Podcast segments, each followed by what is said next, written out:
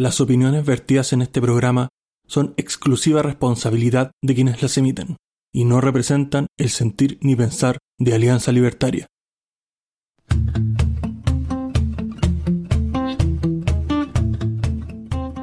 Muy buenas noches, bienvenidos a un nuevo episodio de Libertad o Muerte, episodio 27, segunda temporada, con nuestro panel que tenemos acá y parto presentando al hijo pródigo que se había desaparecido un tiempo, pero que está aquí con nosotros, don Rodrigo Salamanca. ¿Cómo está el día de hoy? Hola, hola Carlos, ¿cómo están todos acá? Qué bueno estar aquí con ustedes un programa más. La verdad, para mí ha sido días bastante complicados, he estado enfermo, pero estoy contento porque eh, fue un excelente fin de semana, fiestas patrias y nada, eh, un fuerte saludo y que viva Chile. Viva Chile, Rodrigo, muchas gracias. Y con nosotros nuestro corresponsal Reuters, el hombre del futuro, o no tan futuro, o tal vez sí, no sé, el señor Ricardo Sánchez. ¿Cómo está Ricardo? Hola, hola, hola, buenos días, buenas tardes, buenas noches, la hora que sea desde donde nos estés escuchando, de Arica Punta Arenas o más allá de nuestras fronteras, te mandamos un gran saludo. Estamos muy contentos de que estés participando con nosotros y muchas gracias, bienvenidos. Gracias, Ricardo. También tenemos en nuestro panel al señor Matías Carmona, la persona que tiene la mente expandida en este momento. Matías, ¿cómo estás? Bien, bien, aquí arriba de la nube, preparado para conversar, grabando en un día distinto de lo que lo hacemos normalmente, así que me siento extraño, soy como una persona mucho de hábito. Pero nada, hay muchos temas que hablar y vamos a darle. Efectivamente, Mati. Y también, por último y no menos importante, la parte técnica, nuestro respaldo técnico de aquí, el señor Infierno cercano. ¿Cómo está Infierno? Bien acá, después de haber arrancado la, la semana, después de un fin de semana largo, eh, el martes tuvimos Cultura en vivo que estuvo genial. Los invito a, que se una vuelta por ahí en YouTube. Y ahora listo para conversar aquí en este espacio también que es uno de mis espacios favoritos.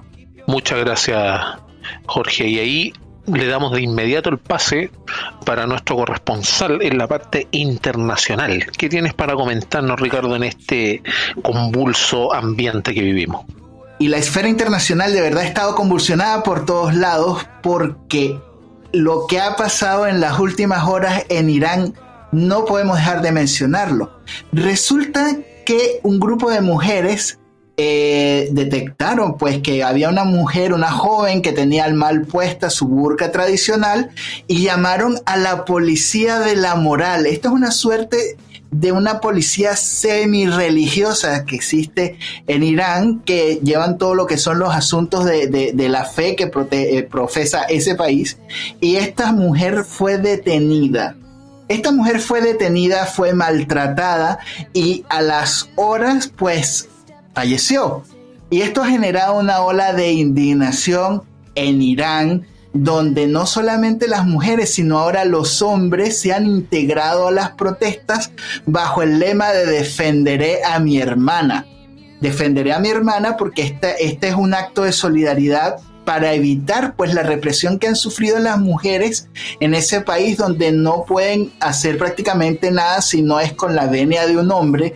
Las mujeres no tienen prácticamente derechos en Irán y yo no veo ninguna feminista protestando por lo que está ocurriendo allá con, con las mujeres en ese país. Simplemente están todos mutis y nadie dice nada.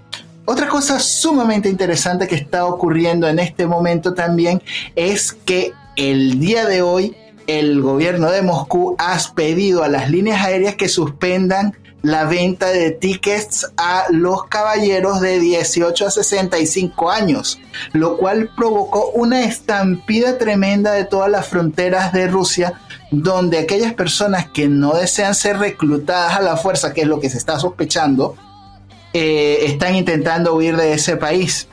De hecho, hay varios, varios países fronterizos con Rusia que están diciendo que no van a recibir a estas personas que están tratando de escapar de, Rusia. Hay una suerte de, movimientos que están ocurriendo eh, que, son, que son terribles. Y esto en, en, una suerte de escalada de lo que ha estado eh, comentando Putin acerca de una represaria o una segunda escalada que va a ocurrir en la, en, la guerra con Ucrania, donde Putin inclusive ha amenazado que podría utilizar su arsenal nuclear, lo cual ha disparado las alertas y, y en varias partes de Europa las respuestas tampoco se han hecho esperar, como es el caso del presidente español, el cual también ha ratificado su apoyo al presidente eh, Zelensky de Ucrania.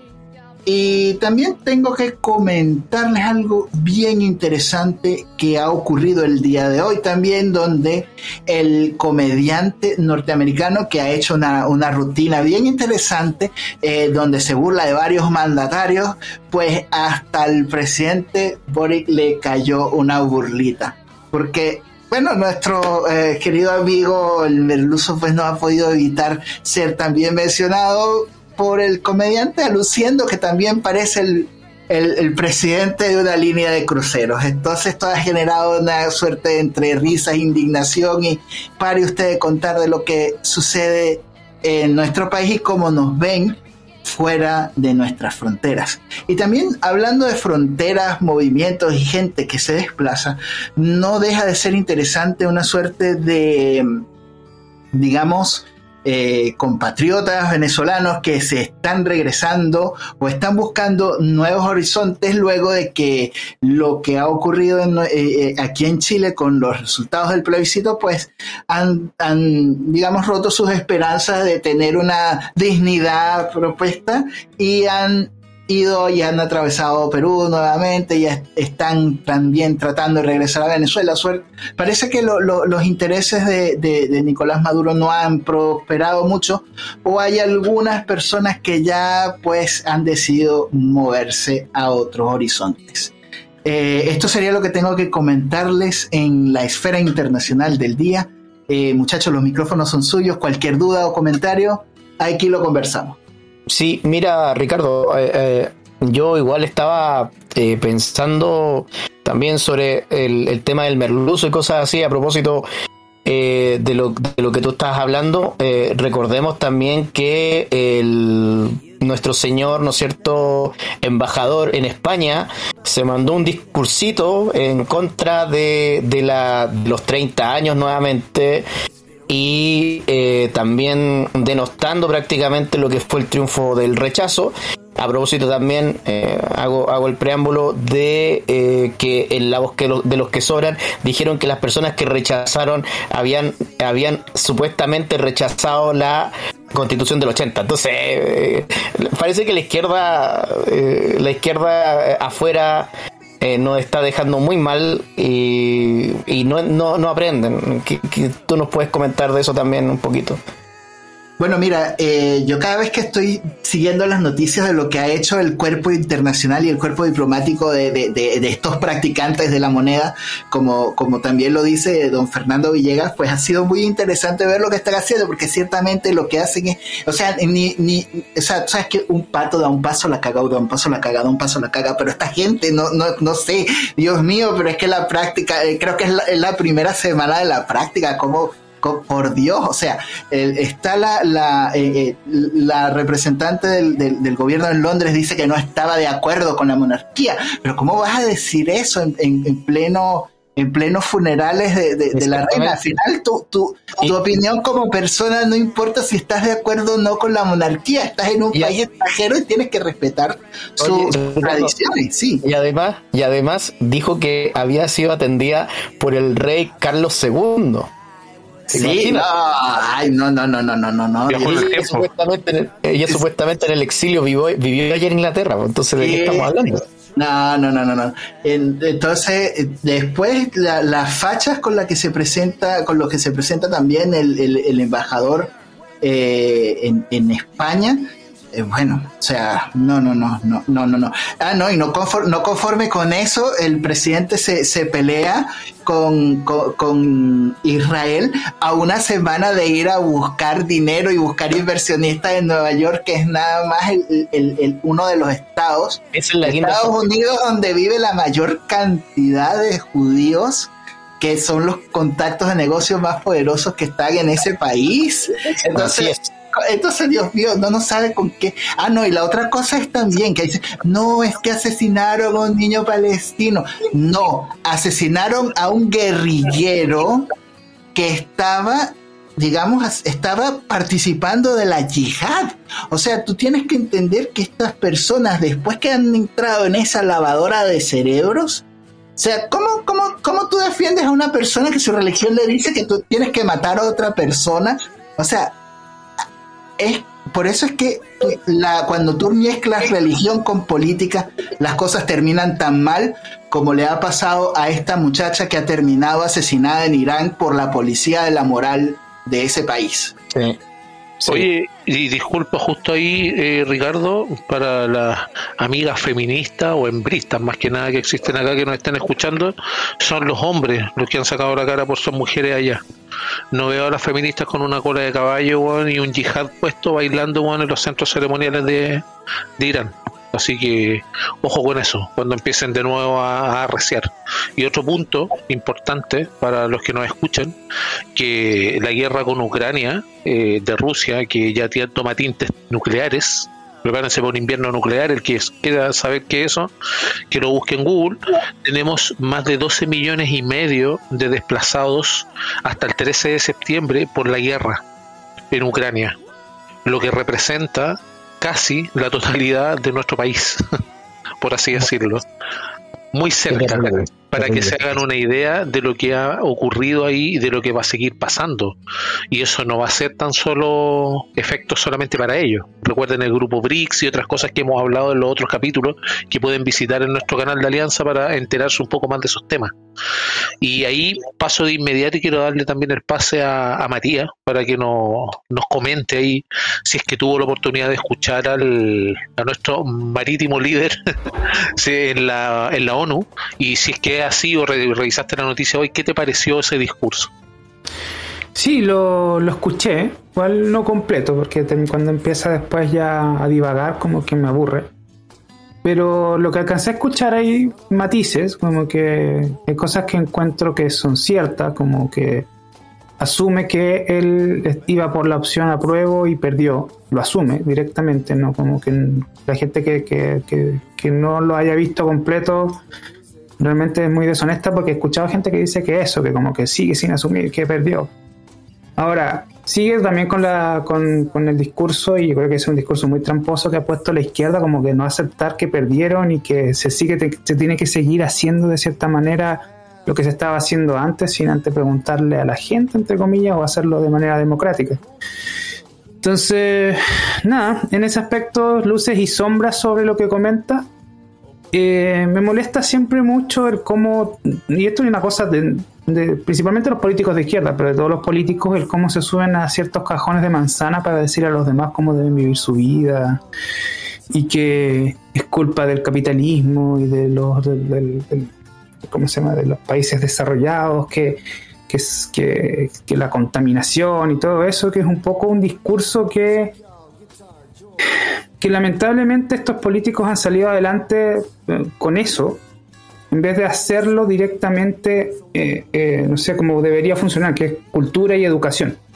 Se han dedicado a, prácticamente la educación a adoctrinar a los cabros chicos, en vez de enseñarle cosas como eso, como que la verdadera solución al problema mismo del calentamiento global, si es que esas cosas existe realmente, o mejor dicho, a vivir bien parte de uno mismo. Y no sé, yo creo que hay que aprovechar todavía el bolito que tenemos del rechazo para distinguir exactamente qué es lo que se rechaza.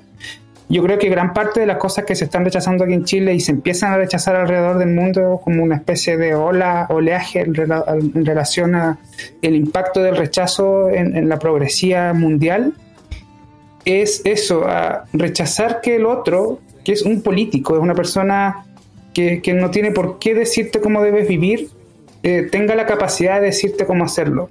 Y bueno, creo que estoy divagando un poco, pero en ese aspecto eh, el, tema de Boric siento que tuvo luces y sombras. Sí, sí, efectivamente. Y también quiero darle la palabra a, Jorge Infierno. ¿Qué piensas tú respecto del, del discurso del marítimo? Mira, el, el discurso de, de Boric allá en la ONU no fue distinto a los discursos que da acá en territorio nacional.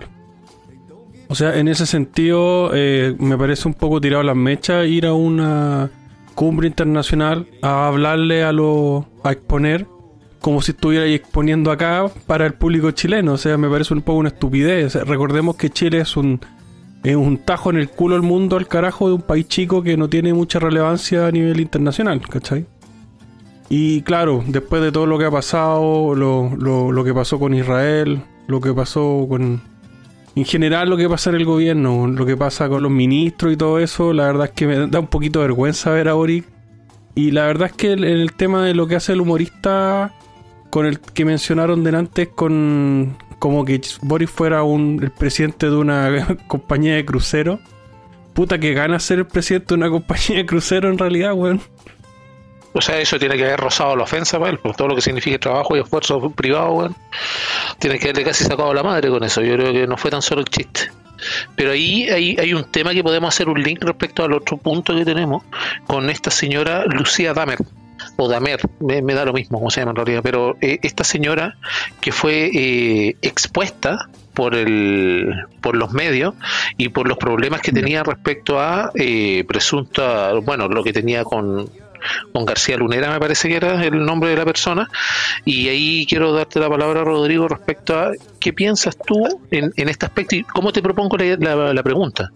Eh, el gobierno no reconoce ni toma medidas antes que lo piquen en algo. Eso yo lo encuentro más intranquilizador que esta tipa peruano-chilena eh, haya estado en el segundo piso de la moneda. ¿Qué piensas tú al respecto? Eh, yo creo que algo que se viene repitiendo. Esto, esto no es, no es algo que pasó solamente con, con Lucía Damer, o sea, esto se viene repitiendo eh, con, con todos los nombramientos que han hecho. De hecho, el, el cambio de gabinete que, hicieron fue ínfimo, no fue un cambio de gabinete real. Y, y más que nada fue en realidad un, un enroque.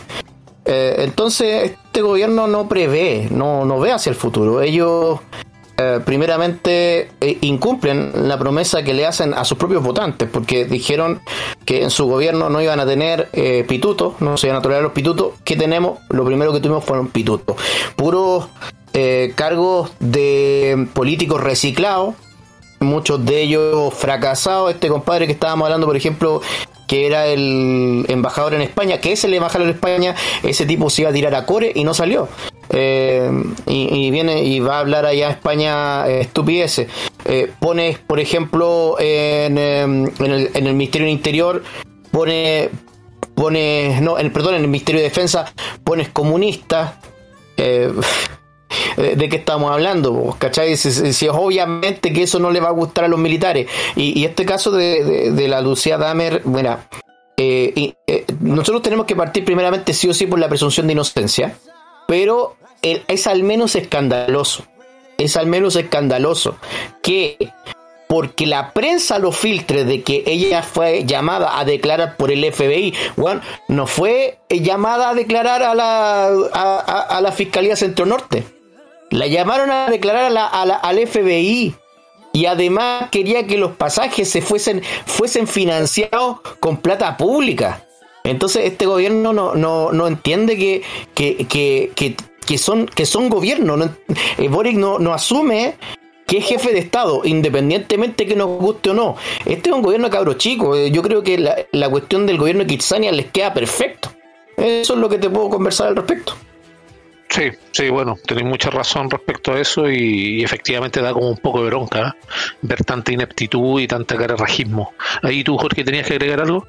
Sí, yo, yo quería aportar un poco con la actualización de, de esa noticia, porque ya, ya estuvo saliendo estos días, entre ayer y hoy en los medios, lo vi, no sé si habrá salido antes, que Estados Unidos desmintió la noticia de que la habían llamado a declarar. Entonces la situación se vuelve muy extraña, porque claro, Estados Unidos dice, nosotros no hemos llamado a esta tipa a declarar, y el gobierno hace, habla y dice, nosotros no, en realidad esta era una fake news, y- eso se demuestra, o sea, está el respaldo del gobierno de Estados Unidos que dice que nunca la llamaron a declarar. Entonces, esta tipa renuncia hace una semana porque se la acusa de esto y el gobierno ahora una semana después viene a desmentirlo después que la tipa renuncia. Es muy extraña la situación. Sí, tú dices el mismo gobierno que está encabezado con Sleepy Joe, ¿o no? El mismo que está dándole una recepción ahora a nuestro merluzo. Bueno, sí, pues, efectivamente, los plazos no calzan, las pruebas no calzan, nada calza en esta administración actual que tenemos. Y eso es un, gran problema, un gran problema que tenemos respecto a la política exterior del país. De hecho, este video, por ejemplo, que, hemos visto en el cual iba a dar el discurso este tipo y se, paró mucha gente, de hecho fue muy notorio. Eh, yo he visto videos en los cuales se desmiente, ¿ah? de hecho he visto incluso algunos que han salido obviamente los Merluzo Lovers a defenderlo y aparece que es parte del protocolo y otras cosas muy similares que separan las delegaciones y todo. Yo hoy día estuve viendo la sesión de la ONU y dentro de los de, de los países, no me recuerdo en este nombre, un país que era de África, que estaba justamente ahí en el suroeste de África, no me recuerdo el nombre lamentablemente en este momento, estaba exponiendo, y eh, una vez que él dejó de exponer eh, a, la, a la reunión, a la asamblea, no se paró nadie cambiaron de presidente y siguieron exactamente igual. No hubo un protocolo, entre comillas, de que separara gente o que se fuera su delegación. Por lo demás, las delegaciones suelen estar compuestas por cuatro o cinco personas. Y recordemos que hay una parte de la, persona que estaba encargada aquí que se, se, tuvo que devolver por un tema de, unos, de un hackeo de correo que hubo. La, una, una comunista, no sé si ustedes me ayudan, que lo pusieron, parece, en el Ministerio de Defensa una, una bajita, eh, pues no me acuerdo el nombre de la persona. De, esa misma estaba hablando yo, pero tampoco me acuerdo el nombre. Sí, es que... Eh, sí, sí, es que es como epidemia con el pelo largo. Es que, claro, así como que te llega el olor a fritura, pero no, sabéis que no, no me recuerdo el, el nombre de, de la ministra de Defensa que pusieron ahora, la Maya. Maya Fernández, ahí está. Esa era Maya, Fernández, Fernández Allende. Me fijé en un detalle bastante en, nieta, un detalle, nieta de Sonora Allende, ¿ah? Ojo. Sí, pues, sí, pues es Fernández Allende. Me fijé en un detalle no menor, ¿eh? que ella estando allá en, en, este discurso que dio Merluza, fue la única de la delegación chilena que no aplaudió. Y eso me llama profundamente la atención ahora con esta vuelta que tuvo que hacer por el correo, por los hackeos y la baja que hubo de Lucía Damer eh, con esta gran mentira que, que ahora corrobora Estados Unidos, tal como dice Jorge, no pega por ningún lado, eh, no me cierra, como dicen los argentinos, por ningún lado y todo, toda esta, todas estas tramas yo siento que son como del apretón de mano, del tras bambalina, del después lo vemos, eh, pucha compadre, porque efectivamente no nos debemos recordar que, que Biden tiene un fuerte corte como mal se dice ya en Estados Unidos, demócrata, es decir, de izquierda. Y tiene gran simpatía, obviamente, por estos líderes, entre comillas, líderes latinoamericanos, porque es la cabeza del continente. Recordemos que América es uno de los continentes más grandes del mundo. Entonces, obviamente tiene que manejarlo a nivel a nivel local y no se van a restringir de, por ejemplo, decir que esto fue una mentira o una fake news, para que se zanje el tema. Recordemos que Boris tiene ese síndrome. Yo lo termino, no se habla más y nadie habló más en el mundo de ese tema. Yo pienso que están en una burbuja, efectivamente. Y ahí para cerrar eh, ese tema, te quería preguntar a ti, Ricardo, respecto de lo que tiene que ver o lo que tú presenciaste. Tú sabes que yo siempre te pregunto porque tú vienes del futuro. Si presenciaste movimientos así o que dieran la impresión en el pueblo, en, las personas, mejor dicho, eh, de movimientos así, como subterfugios legales, movimientos en el gobierno, una vez que se instaló esta dictadura que viven ahora, lamentablemente. Sí, y de hecho no me, no me extraña viniendo del, del, gobierno del gobierno de Sleepy Biden. Entonces, esto es terrible eh, porque de hecho durante muchos años cuando estaba Chávez en el poder, Chávez se la pasaba ladrándole a, a, a, Obama y Obama y Obama esto y Obama lo otro. Mr. Danger. Sí, Mr. Danger, con, con Mr. Danger que, era, que, que fue el presidente anterior eh, Bush y todo este y todo este asunto y, lo que era al final era disidencia controlada porque o sea, yo no sé si ustedes han visto un meme que están dos perros ladrándose a través de una cerca y de repente se abre la cerca y los perros se quedan todos como, como quietos, paralizados, no pasa nada y vuelve a pasar la cerca otra vez y los perros vuelven a ladrarse. E, es exactamente la misma situación, o sea, a la final, recordemos que los demócratas son aliados de esta gente. O sea, no y estos jueces y, estos sistemas a la final también tienen los mismos pecados latinoamericanos que tienen. Lo que pasa es que allá por lo menos la, la institucionalidad se, digamos que se cuida un poco más la, forma y la apariencia, pero es prácticamente lo mismo que pasó con el caso de, cuando fueron a allanarle la casa a, al expresidente Trump. O sea, eh, eh, hay mucho revanchismo y hay muchas cosas turbias que no, que no se están viendo y muchas cosas que probablemente pueden haber sido negociadas para bajarles un poquito el silencio que decía ella, ella va a ir y va a hablar, pero es que ella no estaba citada, ella, ella vino porque quiso. Entonces hay, hay una cosa rara que está pasando y que no puede dejar de levantar las alarmas y yo pienso que la prensa debería investigar un poco más estos, estos nexos extraños que, han habido. Y aparte de eso la idoneidad de la persona para ocupar un cargo tan importante en, la inteligencia del país, porque al final tú te das cuenta que lo que tú tomas en seguridad para proteger a un, a, un país, eh, o sea, tiene que ser tomado en serio, o sea, ya hasta cuándo los practicantes estos están puros fallando una tras otra. Gracias Ricardo, sí, Sí, efectivamente aquí tenemos, tenemos grandes problemas, eh, muchos problemas, y de hecho me acordé de un pequeño detalle, que esta mentira que salió a desmentir Estados Unidos, eh, Damer no se dio cuenta tal vez de que era mentira, pues debían haberle avisado porque estaba pidiendo lo mismo que dijo Rodrigo, estaban pidiendo eh, que financiaran los pasajes y que se iba a quedar cuatro días después. ¿Y eso para qué era? Eh, no creo que, era para ir hablando eh, precisamente es lo más, lo más raro de todo. Porque si era mentira, ¿por qué no dijeron desde el principio que era mentira? Y porque estaba pidiendo ella que le financiaran los pasajes. No, no, no, algo, algo no cuadra ahí, ¿te fijas? Sí, sí, efectivamente estas personas se, se cubren, como te digo, de hecho cuesta creer eh, que en la actualidad sigan, sigan creyendo en ideologías fundadas desde una persona que que dejó a morir a sus tres hijos, weón, por no trabajar. Bueno, los comunistas, aunque les duela, lamentablemente es así su amigo Karl Marx. Pero pasando a otros temas ya más, más importantes, quiero abrir un poco la conversación acá respecto de varios puntos que tenemos, pero que tienen eh, cierta, cierto parecido los puntos que tenemos, por ejemplo, hay uno que es de especial cuidado, que se parece a lo que son las encerronas, por ejemplo, estos, estos atentados que tienen a los camiones distribuidores de carne en Santiago. Ahí te quiero dar el pase, Mati, un poco para abrir ese tema, pero lo quiero enlazar con el otro punto que tenemos. ¿Cómo crees, habrá alguna conmemoración este octubre? Dado que se levantan, por ejemplo, ciertas barreras que teníamos con esta sopa china en, justamente el primero de octubre, esta romantización que se hizo el 19 de octubre, justo ese día, que tiene consonancia con otra fecha importante para la izquierda mundial, en este caso. Eh, ¿Qué piensas tú? ¿Tienes algo que aportarnos respecto a, a estos atentados, asaltos a los camiones y todo lo demás? Eh, pucha, a ver, hay harto que decir sobre eso. Yo creo que va a ver, dejar dónde lo agarro.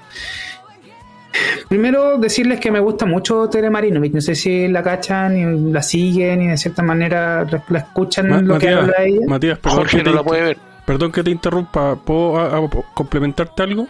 Claro. A mí me encanta, weón. Me encanta. Está bien. Bueno, eh, yo coincido un poco con su diagnóstico cuando ganó el rechazo con 62%, eh, que, que el octubrismo y la izquierda y todo este, este, este esta ola enorme de, mierda que nos, nos, pasó encima estos últimos años, eh, sufrió una gran derrota, una derrota avasalladora durante el rechazo. Y, pero de todas maneras no se han dado por vencidos. Y no lo van a hacer porque la lucha es constante. De todas maneras, y por lo mismo también lo dijimos cuando conversamos la otra vez, la lucha es eterna y, la lucha por la libertad hay que seguirla dando. Ahora, nosotros estamos en otro lado de la ola, estamos... Fue si, saben un poco de mecánica de Newton, estamos están recibiendo la, la fuerza hacia el otro lado y tiene que ser grande y en ese aspecto hay que tratar de, entender cuáles son, la, qué fue lo que fue derrotado durante el, rechazo de, octubre. Eh, lo que fue derrotado y, coincido también con otro que también me encanta, que es Christian Barken, es bacán. Yo soy admirador de él, yo leí, yo aprendí a pensar mucho con la belleza del pensar de él de un, programa del canal 13C que se daba hace mucho tiempo atrás. Pero en fin, whatever. lo admiro bastante y pienso también mucho él que otra de las cosas que fue derrotada fue la cultura de la cancelación, eh, la, la, funa. Entonces, en ese aspecto, la funa a Boric también hay que rechazarla, no hay que funar a Boric.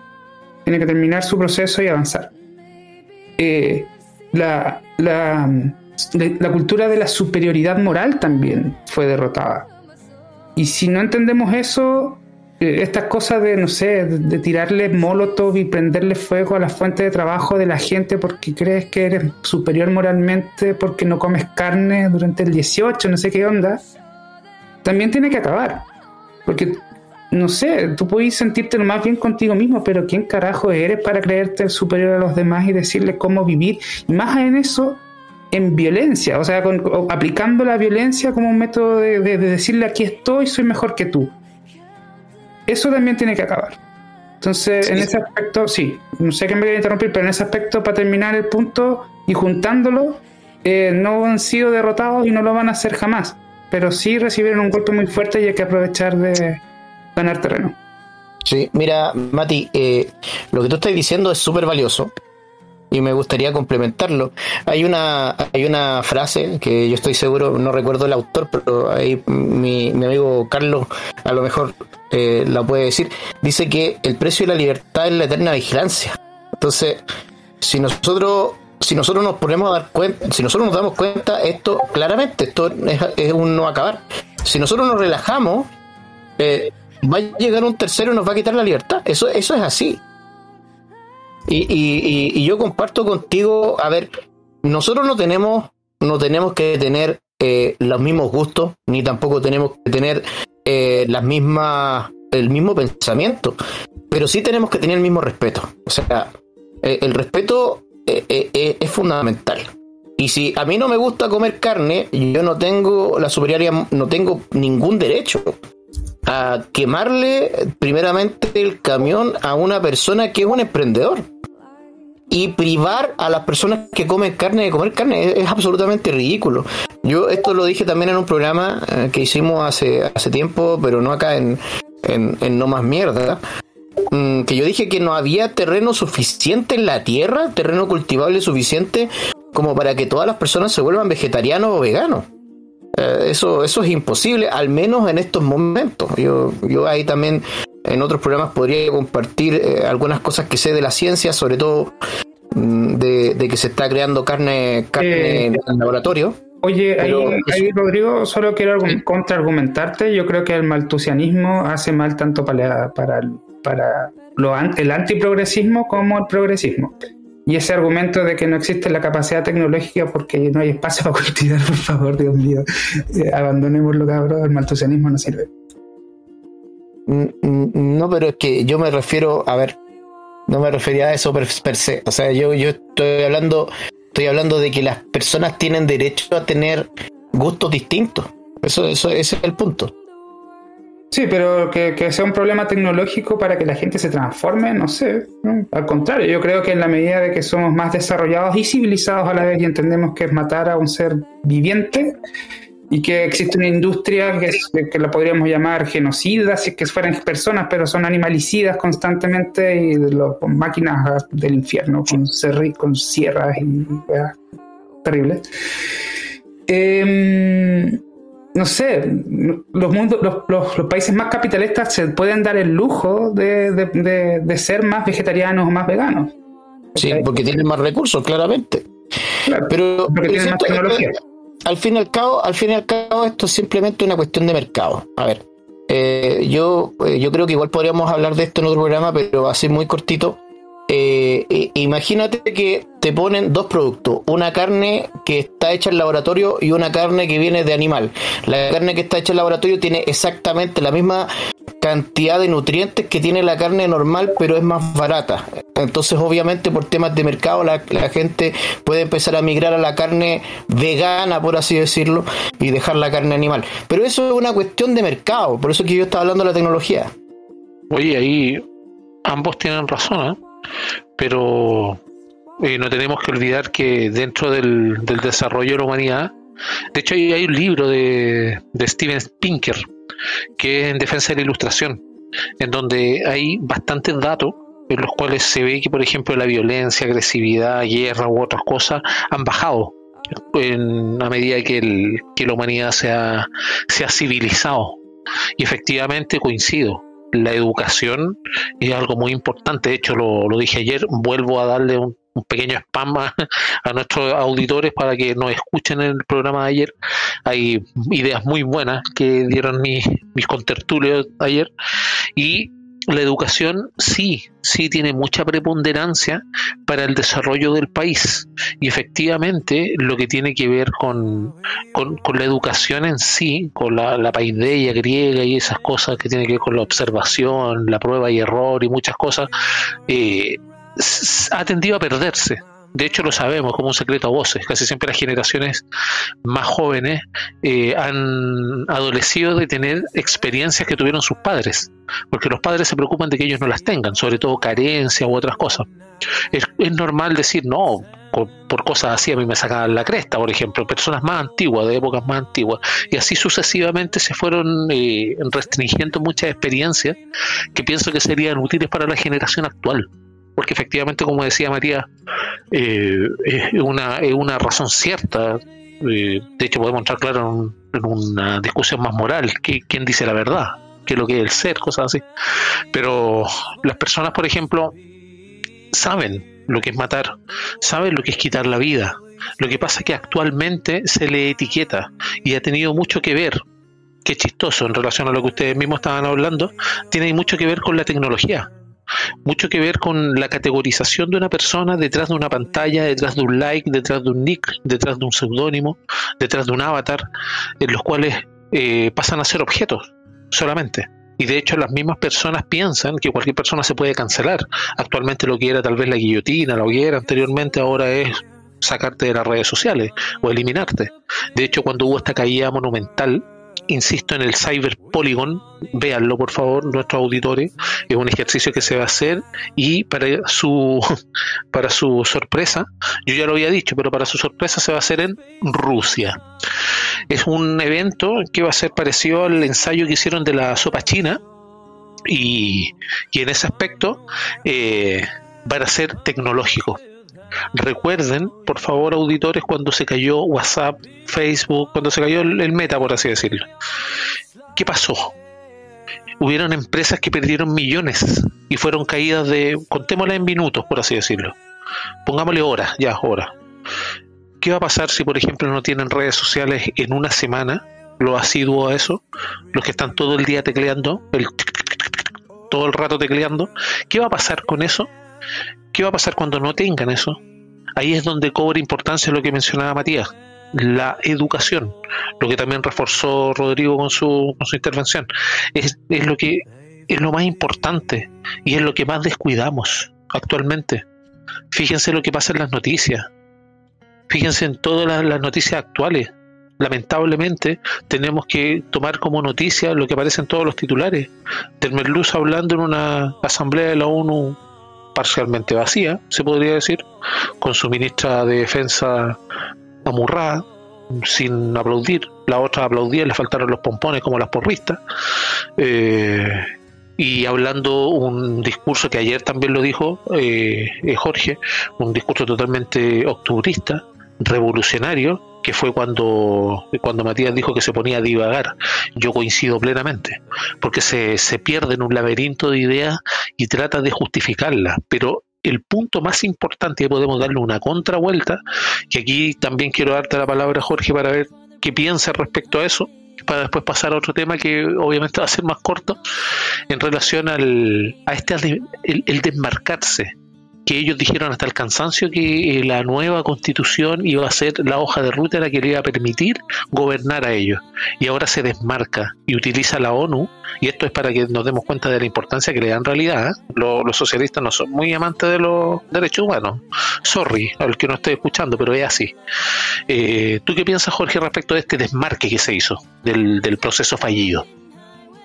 Bueno, es el camino lógico a seguir, po. O sea, el, gobierno ya cachó cómo viene la mano.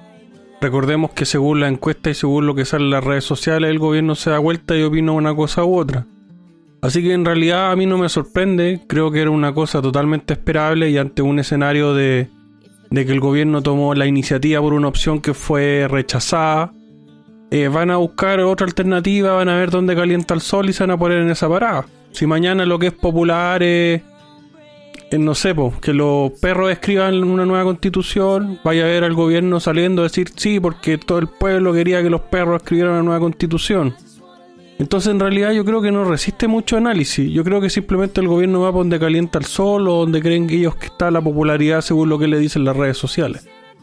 Y en ese sentido yo creo que quizá deberían de todas las lucas que están manejando, eh, quizá invertirla en un par de asesores más o menos decentes en vez de de usar de asesoría de gobierno a las redes sociales.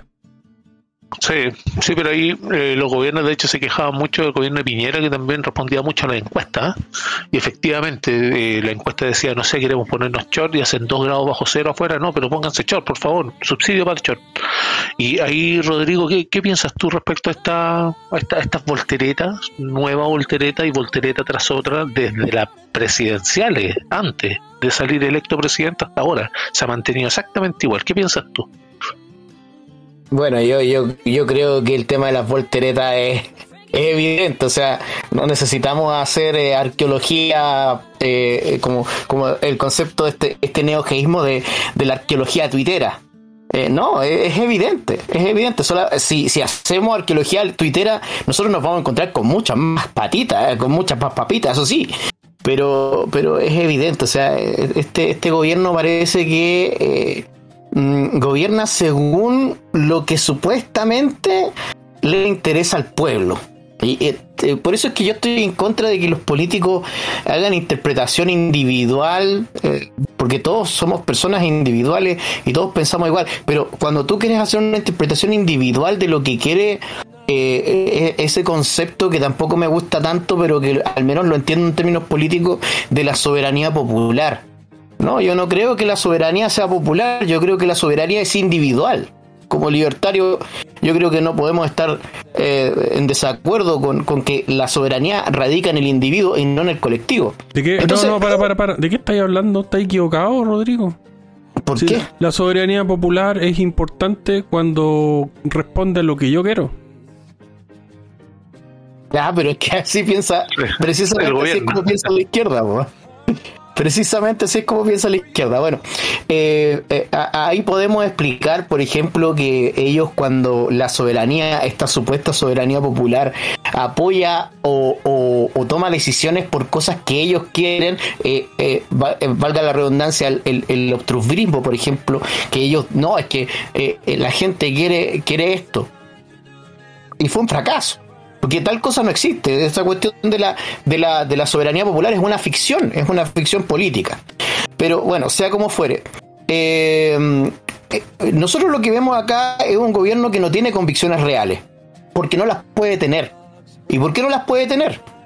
porque el Boric de primera vuelta no es igual al Boric de segunda vuelta, precisamente porque la gente en Chile es muchísimo más moderada. Entonces, el Boric de primera vuelta tenía ideas muchísimo más radicales. Entonces se tuvo que moderar para la segunda vuelta y después cuando llega a la presidencia tenía el Partido Comunista.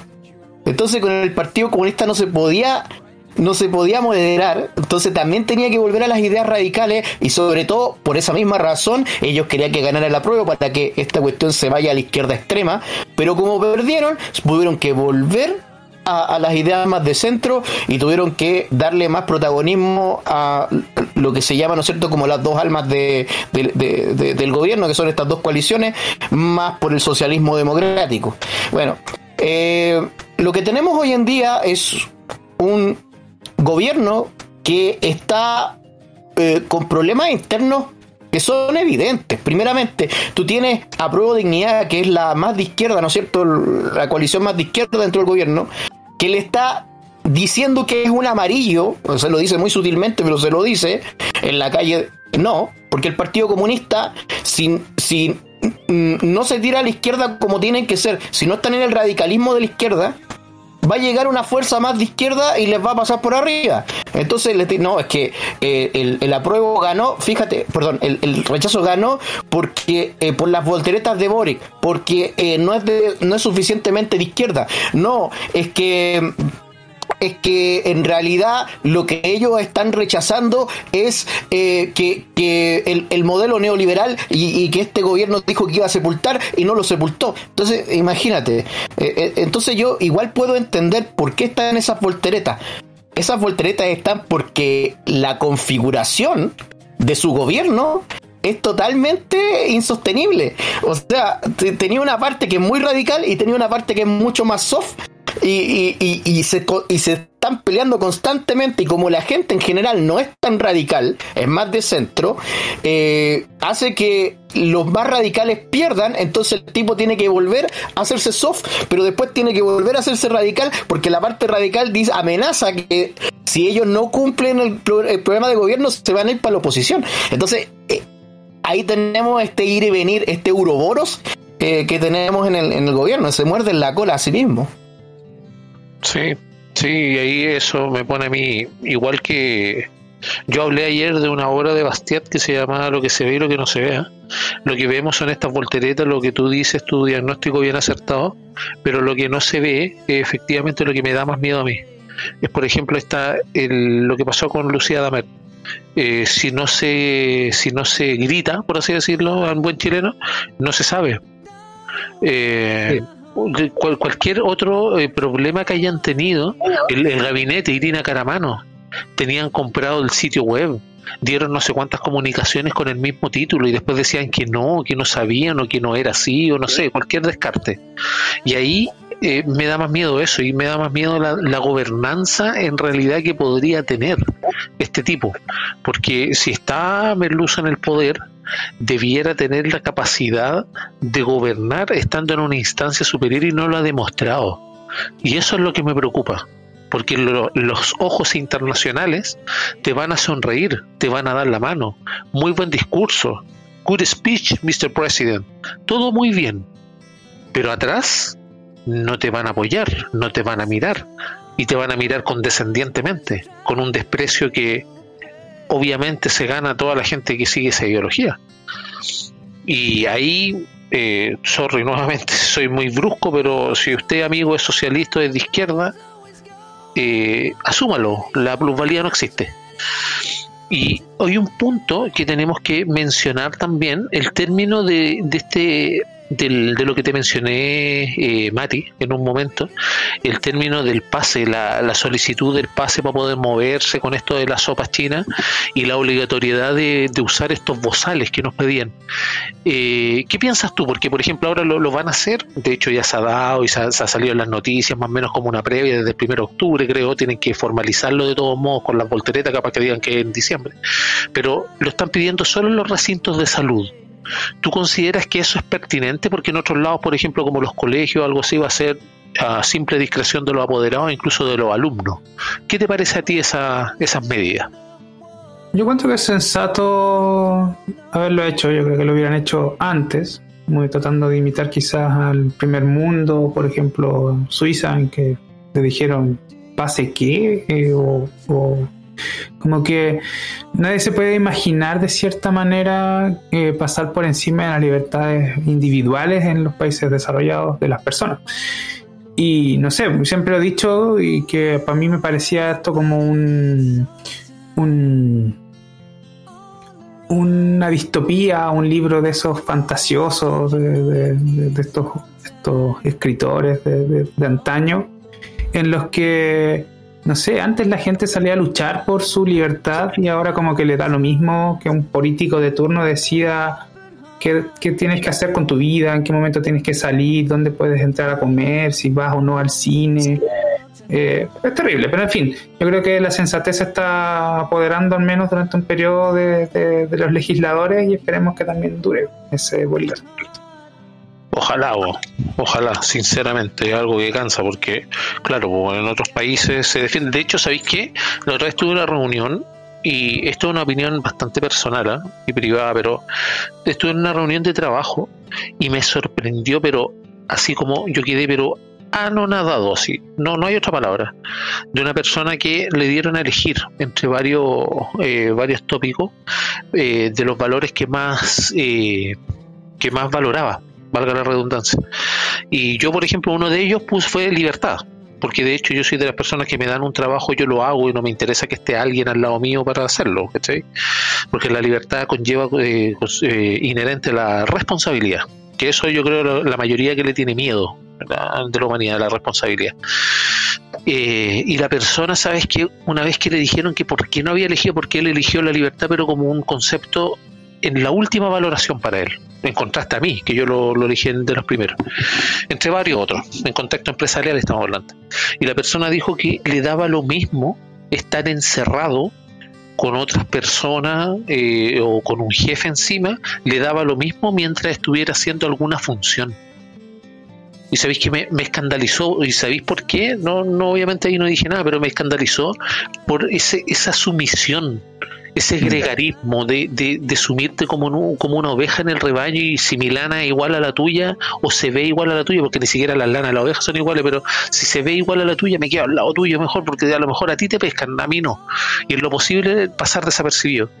Y sabéis que me, dio tanta pena ver la, la, pobre vida que podría llevar esa persona que no tiene otro estímulo para vivir, un estímulo propio, me refiero. Y llevaba su labor así, ustedes, amigos que nos escuchan, que van a ver este programa, o sea, nos van a escuchar, perdón, este programa tal vez en el Cultura, también ahí pueden dejar sus comentarios respecto de qué piensan ustedes también, respecto de la libertad, respecto de, de toda la, la valoración que se le da a la libertad, porque efectivamente se ha abandonado mucho la libertad. No olvidemos que no nos dejaban salir.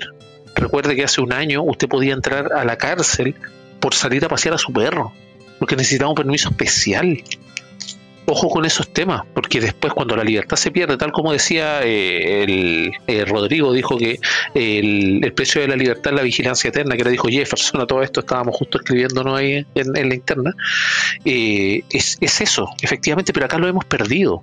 Y yo pienso que tiene que ver también con esta parte generacional que eh, le hemos evitado a, a, los niños, entre comillas, que sufran lo mismo que sufrimos nosotros, las mismas carencias, los mismos, eh, los mismos ires y venires. De hecho, mi, abuelo, mi abuela, que en paz descanse, eh, ella conoció lo que era la pobreza, pero la real pobreza, es decir, pisos de tierra, gente a pata pelada ellos conocieron lo que era la pobreza. Hoy en día la pobreza tiene tintes muy distintos a lo que era la pobreza anteriormente. No reconocerlo es una hipocresía, asimismo como no reconocer que puede mejorar. Eso estamos claros. Pero no tenemos que restarle mérito al desarrollo que ha tenido el país. Y ahí me retrotraigo a otras palabras que ha dicho también Matías respecto de reivindicar ciertos conceptos. El empresario, el microempresario, la persona emprendedora, ustedes mismos que tal vez están en este espacio escuchándonos porque ya piensan distinto. El lucro. efectivamente, el lucro ha sido demonizado. De el hecho, lucro es el motor del mundo. De hecho, uno de los juegos más satánicos que tú puedes encontrar en el supermercado es el Monopoly porque lo han satanizado a tal punto en que todos se imaginan que el lucro es un tipo con un sombrero de copa, un smoking, comiéndose el trabajo así de las personas que están arando la tierra en una mesa, así como una distopía total. Sí. Y eso tenemos que poner ojo. Hay, hay, hay varias cosas. Eh, haciendo un, un, con. Así como metiendo al WinZip todo lo que dijiste. Eh, yo creo que la gente, eh, primeramente, tiene un complejo con la libertad porque no entiende, entiende libertad muchas veces como libertinaje. A mí me ha pasado muchas veces. Eh, es decir, le quitamos el, tema de la, de la responsabilidad. Cuando tú le quitas la responsabilidad a la libertad, es libertinaje, no es lo mismo. Y segundo, está lo que tiene que ver con esta cuestión de la zona de confort, que la gente se quiere sentir segura. Entonces, cuando, cuando se quieren sentir seguras, renuncian a su libertad. O sea, están, están diciendo que otra persona tiene que decidir por ellos. Y eso, eso es peligroso, tremendamente peligroso. Y, y, lo otro se me olvidó. pero pero eh, más que nada eso, Carlos. Oye, déjenme agregar una cosa. Eh, Por favor. Una observación general nomás eh, de lo que decía y tú, Carlos, lo que decían y lo que dijo recién Rodrigo. De, esta, bueno, ya he dicho que la sociedad está infantilizada y todo ese asunto pero también tiene que ver, creo yo, con algo que se da en, en harto ámbito de la vida, que es la dependencia. Por ejemplo, las relaciones, tú tenés dependencia emocional, y, así en, cualquier, eh, extrapolándolo a cualquier otro tipo de situación, ¿cachai? El, el hombre que, que, está deconstruido ya no es hombre. No se basta a sí mismo, ¿cachai? No, no tiene una identidad propia. Entonces, obviamente va a tender a ir al, al grupo, porque como no tiene identidad y como es emocionalmente dependiente, y, se extrapola, por lo tanto también es socialmente dependiente a todo, porque no tiene identidad, eso la verdad es que es un fenómeno ya bien común y que yo no le no le veo mucho de vuelta, la verdad, si la sociedad... Está socializado. Sí, pues. Es que por eso yo ya no le veo mucha vuelta a ese fenómeno. De hecho, es lo que se interpreta como lo correcto. Y por eso, por eso es que hay quien dice que los libertarios en realidad somos los más rebeldes y los más revolucionarios en el sentido de que estamos en contra de estos preceptos que tiene la sociedad actualmente de, creer que el núcleo fundamental es la sociedad misma o, la familia, no. Yo creo en realidad, y, y, cada vez me convenzo más que el núcleo fundamental de una sociedad sana es el individuo, porque el individuo es quien hace la sociedad, y no al revés. Bueno, ahí mención honorífica para los, para los no tan amigos, los pinochetistas que dicen que los libertarios somos gente de parcelazo nomás, pues. Claro, porque disfrutar del capitalismo y, y el fruto de nuestro trabajo es malo. Así es. Y, tener, y tener tus propias opciones de hacer lo que tú queráis con tu propia plata. Claro, que, súper malo. Qué terrible. Hay que defender a Pinochet. No, pero esa gente, esa gente, fíjate que es la más deconstruida. Y pasa aquí, bueno, es una opinión personal ¿ah? y también experiencia personal para quienes nos escuchan. Pero me he fijado que las personas más religiosas son las que más pecados cometen y las más severas en los castigos al prójimo. Al igual que, por ejemplo, esta gente que se dice pinochetista o de derecha o cualquier otra cuestión ultraderecha, como le gusta a nuestro amigo de Saogo, pero. igual, no, hay, hay que decir algo aquí. Igual Pinochet está en el infierno me da lo mismo donde esté, si el tema bueno es esta gente. Yo, por ejemplo, tengo un compañero de trabajo actualmente, lo voy a dar con mi, con mi monólogo de, trabajo, en el cual él se dice, no, yo soy de derecha, decía. Llegó en un momento a decir, no, yo era de la UDI, de la Renovación Nacional, y un montón de huevas empezó a decir. Ya, perfecto. Pero ¿sabes qué? Es el que dice todas y todos. Le falta que mencione el todes. Exactamente, bueno. ¿Cachai? Pero, pero ante los demás. Y por ejemplo, a mí me habla, y yo de hecho ya dejé de hablarle, por lo mismo porque se acercaba a mí creyendo de que cuando decía Pinochet yo iba a, pararme y a ponerme firmas, igual, saludando con la mano en la visera. Weón, yo no soy así. Yo le dije en un momento, yo no soy así. Y deja de ser tan cínico, weón, sobre todo con la edad que tienes. Una persona, weón, que ya debiera estar preocupado más de la eternidad, weón, que, que ponerse a trabajar. Y sabéis que es una, una persona, weón, pero asquerosamente repugnante ideológicamente hablando. Es asqueroso. Y de hecho las personas debieran, debieran enterarse cuando no persiguen sus convicciones. las personas que a veces perseguimos la libertad somos muy solas. Y si alguien viene a reclamarme de que, por ejemplo, me junto con mis amigos, que nos juntamos, no sé, a un cumpleaños, como en el caso Infierno, no sé, en alguna parcela o lo que dicen, pero suck my fucking balls, porque en ese caso, weón, yo hago lo que quiero y efectivamente como lo que ustedes decían, weón, lo que yo gano, yo lo gasto, pero lo hago sin cargo de conciencia porque no le estoy mintiendo a mi prójimo ni al que tengo al frente, porque esto yo lo pienso de verdad. Y si tengo que estar solo, mala cueva, estoy solo, pero no voy a venderme, no voy a venderme y yo creo que tal vez ustedes comparten en cierto porcentaje lo que digo, no nos vamos a vender a una idea radical del lado que sea si va contra la razón, contra la vida, la propiedad y la libertad que puede tener cada persona y que debe tener cada persona que son el motor fundamental de una sociedad. Si no atacaran eso, si el Estado no estuviera pidiendo plata, robándosela de los impuestos a todos nosotros para redistribuirla a nuestros lados, creyendo que va a ser el bien con eso, amigo socialista, amigo de izquierda, amigo revolucionario al peo, entienda que la economía central, eh, centralmente planificada no funciona. No es que haya un imbécil dicho que en los tiempos de Lenin, ese que vivió 30 años de la mesada de la mamá, sí, lea los libros de historia, al igual que Karl Marx que dejó morir a sus tres hijos, eh, sí, léalo también por no ir a trabajar estos jóvenes, ¿de qué es lo que promulgaban? Promulgaban el resentimiento, el odio, y eso es lo cual nosotros estamos inmersos. Y eso es necesario que nuestros auditores entiendan. Por eso nosotros hablamos tanto de la izquierda, de la izquierda, de la izquierda, porque lamentablemente es predominante. Porque acá no hay una derecha, porque no hay hueones con cojones, no hay personas con las pelotas suficientes, como podríamos decir tal vez la Marinovich, que muchas cosas podrá tener malas, pero tenía bueno, varios, muchos más de, los, de las bolas que debería tener algún para defender sus, los conceptos, ciertos conceptos y preceptos que inducen un poco la libertad. Maravillosa. Y después también tenía hueones fanáticos y que siguen prácticamente, son parte de un culto y que siguen a un, a un caudillo. Eso tampoco es libertad. No, pues eso, bueno, eh, eso es gregarismo. Para los que no sepan, gregarismo, gregarismo es distinto a lo que es socialismo. Nosotros somos seres sociales. Muchas veces si un imbécil le, da como argumento eso de que somos sociales, sí, somos sociales, somos una civilización tarao, es verdad. Pero lo que no tenemos que ser es gregario, gregario es seguir a la masa, es como una oveja. Yo creo que yo creo que quedó clarito el palo que era el Partido Republicano o tengo que explicarlo. No, no, para nada. con los con los hueonados que son, mejor que lo explique. A lo mejor hay que explicarlo. ¿eh? Sí, bueno. bueno, ahí los dejo en su secta religiosa con su líder, con su sumo pontífice en la sombra. Claro, pues, No, pero ahí, bueno, dando también en honor al tiempo, todo que nos acercamos ya al final del programa y pasamos por varios temas y, necesariamente tenemos que darle duro. Yo pienso que en eso eh, y coincidimos con, con todos los que, con mis contertulios acá, tenemos que darle duro a lo que tiene que ver con la libertad, estimados auditores. Tenemos una agenda 2030 que está en progreso. Tenemos un orden mundial que se está instaurando.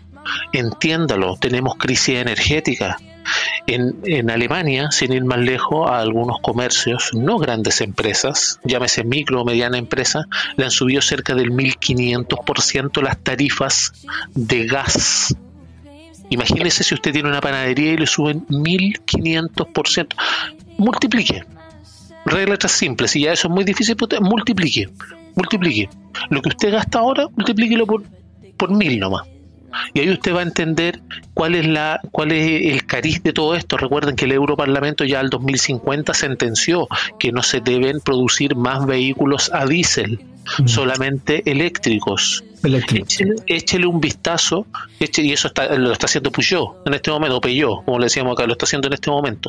Lo están haciendo ya, actualmente. Échele un vistazo a cuánto cuestan los vehículos eléctricos y después, de pasadita, échele también un vistazo a cuánto cuesta hacer una puta celda fotoeléctrica. Para que usted se dé cuenta el daño ambiental que se hace para producir una celda que no va a alcanzar a producir su vida útil para devolver el daño que hizo al ser construida. Suena paradójico, pero es así. Entérese porque él está regando un él regando una hoja de albahaca en su balcón o el estar diciendo uy qué perrito más bonito mientras pasa por el auto sin siquiera preocuparse que el perro está tirado eso no ayuda en nada, estimado. Lo que ayuda es su convicción. Y ahí quiero ir dándole las palabras de cierre, por favor, después de esta larga perorata que me he pegado, disculpen, eh, a Mati. Matías, por favor, tus palabras de cierre, tus últimas impresiones de este programa. Eh, yo creo que fue un programa redondo, de cierta manera salvacaron toda la pauta por lo que veo y bacán a ver, no sé, por lo menos eh, tener a, Rodrigo de vuelta al menos por un, rato, ojalá siga, siga siendo así. Eh, no, me quiero ir sin pegarle un poco a la derecha y también que nos empecemos a dar cuenta de los sobregirados que están algunos de derecha que se hacen eh, también atribuir la voz del pueblo en ese aspecto. Nadie la tiene, eh, ni siquiera nosotros. lo, único que obtenemos es un, un, una encuesta muy, muy multitudinaria que se hizo hace dos semanas y que, se, que quedó clara específicamente un punto. Ahora, creo que también lo dije en un programa pasado, de que lo que se tiene que hacer es lo que está en la ley y lo que hagan también los políticos lo decidirán ellos.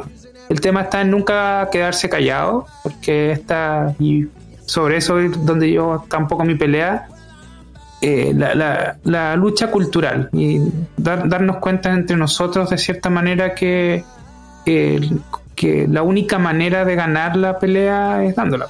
Entonces sigamos nomás dándole a, y, y viva la libertad. Viva la libertad, Mati, muchas gracias. Quiero darle también la palabra, eh, las últimas eh, frases e impresiones finales a nuestro hombre del futuro, don Ricardo Sánchez. Claro que sí, bueno, el mundo sigue girando y parece que cada vez nos acercamos más al fuego. Eh, hay que prepararse porque el futuro mm, ciertamente nos propone unos retos y nos exige estar preparados. Entonces, la recomendación es esa, amigo, cuiden sus finanzas, por favor, adquieran nuevas habilidades, no teman de moverse de donde están y bueno, el camino es para adelante. Muchas gracias. Muchas gracias Ricardo por tus palabras. Quiero darle también el pase a nuestro hijo pródigo, y espero que nos siga acompañando, don Rodrigo Salamanca, sus últimas impresiones. Bueno, primero que todo fue un programa eh, muy bueno, me gustó mucho los temas que trataron. Eh, eh, decirle a todos que la verdad y, todo lo que lo que tiene que todo lo que pasó en realidad con, esta cuestión del plebiscito, con lo que están haciendo los políticos actualmente que se están arrogando la, la, la interpretación propia, ¿no es cierto?, de la voluntad popular es pura mierda. Eh, tenemos que nosotros exigir y reexigir que se haga un plebiscito para ponerle un punto final a esto. Chile no puede seguir por esta senda de incertidumbre. Eh, ¿Cómo es posible que el ministro de Hacienda tenga que ir a buscar a los inversionistas cuando hace cinco años atrás los inversionistas venían solos? Eso, eso es inverosímil. Y eh, decirles que eh, fue una bonita fiestas patrias. La verdad es que yo las disfruté mucho. Yo soy chileno de corazón, me gustan mis tradiciones. Y, la verdad, cuando dicen que el, las tradiciones y, el, patriotismo no le pertenece a ningún partido, eso es verdad, pero recordemos también que estos compadres nos querían cambiar, eh, los de la constituyente, los, los apruebonados, nos querían cambiar los símbolos patrios, otros decían que esto se olvidó, que el 18 de septiembre no valía, que ahora lo que valía era el 18 de octubre, así que recordemos nomás y con eso decirles muchas gracias por invitarme y vía la libertad y vía Chile Libre. Muchas gracias Rodrigo, que viva. Y dejo también la palabra para sus últimas impresiones a don Infierno cercano. Sí, me, voy a sumar como hizo mi, mi querido amigo Matías. Eh, darle un mensajito a los señores de derecha. No se envalentonen tanto. Acuérdense que. Acuérdense que estuvieron escondidos toda la campaña. Sigan escondidos mejor. Buenas noches. Muy buenas noches, Jorge. Y efectivamente, tenían que esconderse. Usted, estimado auditor, recuerde que el costo de la convención, ¿ah? por si acaso, en 10 meses de funcionamiento fueron 17.359 millones y fracción. Ojo con eso, 17.000 millones. Ese sería el costo tal vez de una nueva convención la tiene que hacer el Senado, aprovechando que le estamos pagando, como fue la idea de, de Jorge en algún momento que la mencionó en uno de nuestros programas que pueden ver visiten nuestro canal de Alianza. Eh, estamos subiendo contenido eh, semanalmente. Tenemos el Cultura en Libertad que se hizo el día de ayer, que es eh, en vivo. Dejen sus comentarios, qué piensan, si piensan en contra, si piensan a favor. Después de todo, nosotros siempre vamos a respetar sus opiniones. No tenemos problema con eso y no lo vamos a perseguir, porque nosotros no somos, no somos de izquierda. Así que una muy buena conversación Muchas gracias por estar ahí y que viva la libertad.